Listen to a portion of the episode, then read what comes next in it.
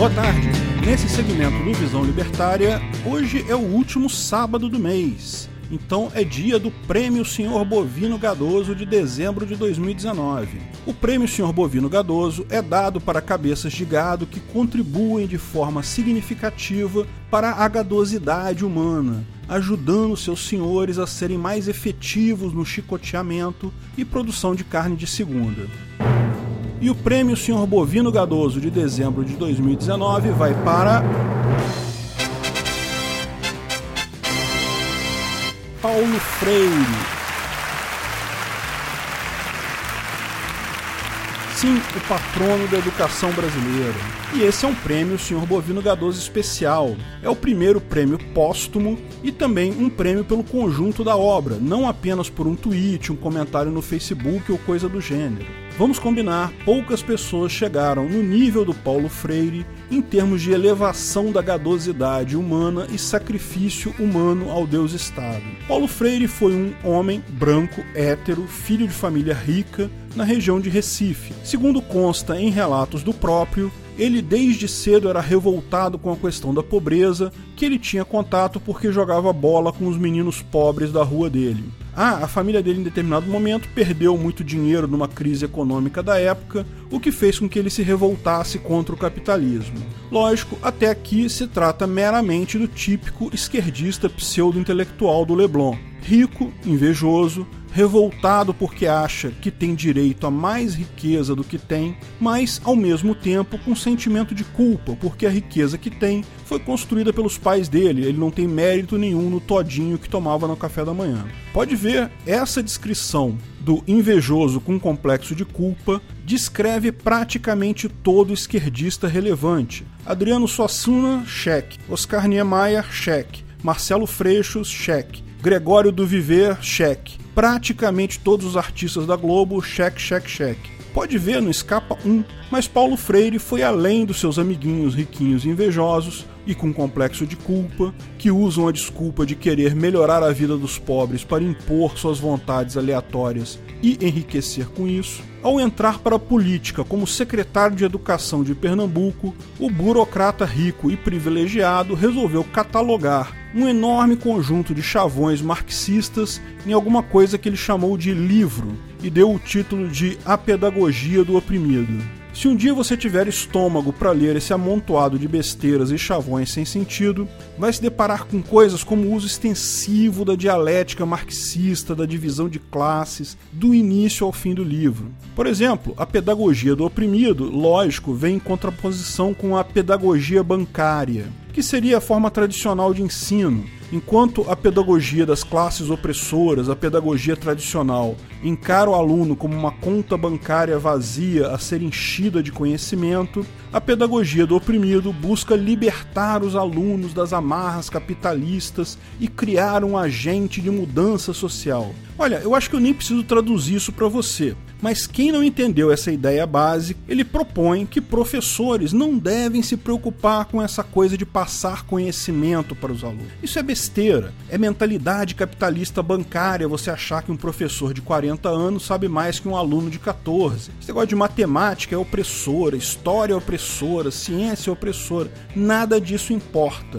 O papel do professor na sala de aula, segundo Paulo Freire, é formar revolucionário socialista. É só isso. Esquece esse detalhe de matéria. Ah, mas se você procurar por marxismo cultural na Wikipédia, vai descobrir que isso é só uma teoria de conspiração, fato amplamente respaldado em diversas fontes citadas lá, lógico, todas esquerdistas marxistas revolucionárias. No entanto, embora marxismo cultural seja uma teoria da conspiração, todo mundo da esquerda é rápido em apontar Paulo Freire como referência na educação. E é exatamente isso que o cara propõe. Ele, ele não propõe que o professor seja partidário, que o professor discuta ideologia de vez em quando com os alunos. Não. Ele propõe que se foda a matéria, esquece matéria. O professor deve exclusivamente ser um agente de recrutamento socialista. Bom, lógico, esquerdistas vão dizer que eu não li Paulo Freire, ou que se eu li não entendi. Mas o fato é que, a menos que a língua portuguesa tenha mudado de significado das palavras, a tal pedagogia proposta por ele é essa mesmo. Está escrito lá com todas as letras. Sim, eu li pessoalmente tudo isso escrito no papel. Tem mais coisa que isso escrita? Sim, tem milhões e milhões de chavões marxistas totalmente aleatórios. Reconheço que muitas das frases absurdas que circulam por aí atribuídas a ele podem ser entendidas melhor dentro do contexto do livro, mas isso não livra o erro central da coisa. A ideia do cara está errada desde o início, pois é focada em marxismo que já nasceu refutado por Bombauer não existe valor absoluto das coisas. Trabalho não tem valor por si só, só existe valor relativo. Portanto, não existe mais-valia. Mas a estrutura que o Marx criou para justificar a inveja e o sentimento de culpa dos ricos entediados funciona muito bem com base nisso. Funciona tão bem que as pessoas se recusam a ver o óbvio. Está errado. Ah, outro papo que rola é: ah, mas Paulo Freire é reconhecido no mundo todo. Sim, lógico, tem socialista marxista no mundo todo. Isso prova o quê? Tem gente que acha que Piketty é relevante, cara. Tem gente que acredita até que a Terra é plana. Comunismo, vocês sabem, é o terraplanismo da economia. Diferente da física geral, que já existe há muitos séculos e, portanto, já superou essa fase terraplanista lá atrás, séculos atrás, a economia ainda está em seu início, ainda está cheio de terraplanista econômico por aí, keynesianos, frankfurtianos, marxistas. Naturalmente, a ciência vai superar a pseudociência socialista econômica no futuro. É só esperar. Nós, economistas austríacos, ainda somos tratados como párias hoje em dia, exatamente como os heliocentristas um dia já foram tratados como párias, como hereges na física. Então, se o pessoal acha que socialismo é válido porque tem várias citações na academia, bem, no século IV o terraplanismo era defendido por colocações similares. Estava cheio de professor intelectual na época, na Roma antiga, na Grécia antiga, que acreditava realmente que a Terra era plana e era o centro do universo. O fato é que as baboseiras escritas aleatoriamente pelo Paulo Freire jamais deveriam deixar de ser o que sempre foram, motivo de vergonha alheia para qualquer pessoa medianamente alfabetizada que se proponha a ler suas ditas obras. É só mais um caso de pseudos intelectuais políticos esquerdistas, Darcy Ribeiro é outro nome que vem à mente, que só fala merda, mas são cultuados porque são políticos de esquerda.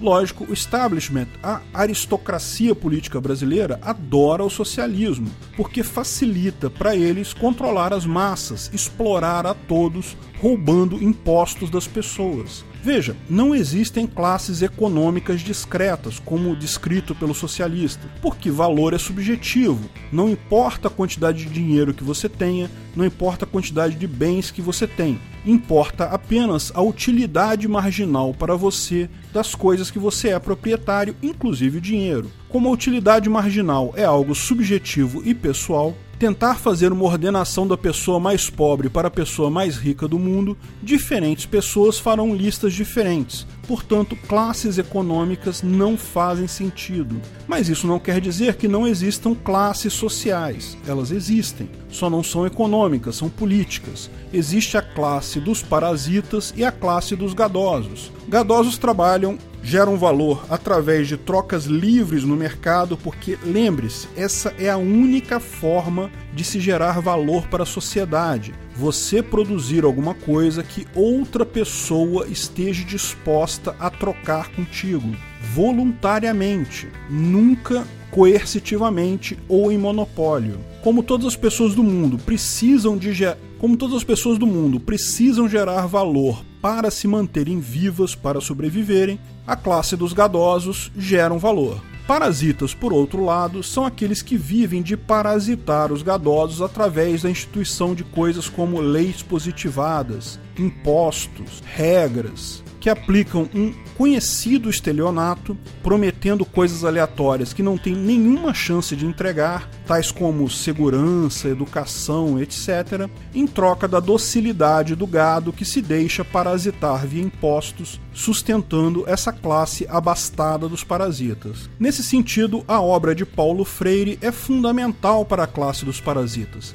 pois facilita imensamente o trabalho deles de explorar os senhores bovinos gadosos ao incutir desde tenra idade nos alunos que importante é invejar o quanto o outro ganha, nunca buscar gerar valor, aumentar o nível geral de riqueza da sociedade. Uma salva de palmas para Paulo Freire e todos os esquerdistas brasileiros que ainda acreditam que esse político fracassado, tapado, socialista, tem qualquer coisa que se pareça com uma ideia original. Ou pior, que acreditam naquele bando de chavões vazios para justificar a inveja barra sentimento de culpa. Ah, e esse prêmio é extensivo aos direitistas que abrem mão de usar certos chavões baratos, como os do Paulo Freire, mas não têm coragem de fazer o correto, extinguir o Estado, acabar com a escravidão humana via impostos. Paulo Freire, o prêmio está à disposição sua no nono ciclo do inferno, onde você certamente está aí já congelado, olhando para a terceira face de Lúcifer.